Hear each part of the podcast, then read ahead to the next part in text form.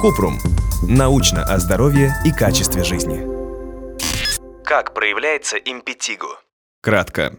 Импетиго – это кожная инфекция, которую вызывает стрептокок группы А или золотистый стафилококк. Чаще всего импетиго заражаются маленькие дети. Обычно это происходит в детском саду, лагере и других детских коллективах. Для инфицирования достаточно прикоснуться к язвам или содержимому из язв, а потом случайно дотронуться пальцами до рта либо других слизистых, носа или глаз.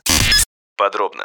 Импетиго – это инфекция кожи, которая развивается из-за стрептококка группы А или золотистого стафилококка. Чаще всего болеют маленькие дети. Среди факторов риска нахождение в детском коллективе, например, детском саду или лагере, теплая погода, жаркое влажное лето и мягкая зима, и наличие атопического дерматита либо других проблем с иммунитетом у ребенка. Когда стрептококк поражает кожу, через 10 дней образуются характерные язвы.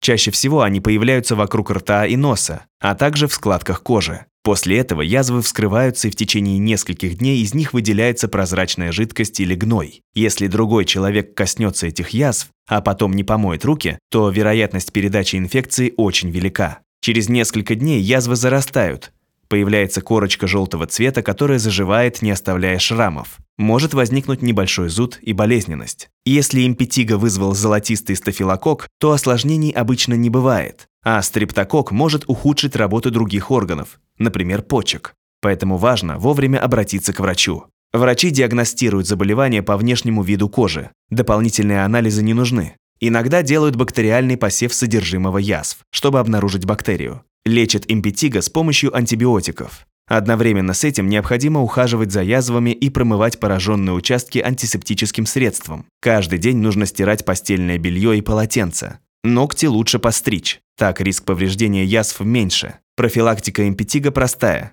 Достаточно соблюдать правила личной гигиены и сразу же обрабатывать ранки и укусы. Рекомендуется привить ребенку привычку мыть руки и объяснить, почему гигиена так важна. Если у вас возникли вопросы, пишите нашему боту в Телеграме регистратура Купрумбот.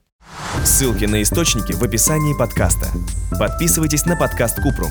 Ставьте звездочки, оставляйте комментарии и заглядывайте на наш сайт kuprum.media. Еще больше проверенной медицины в нашем подкасте «Без шапки». Врачи и ученые, которым мы доверяем, отвечают на самые каверзные вопросы о здоровье. До встречи!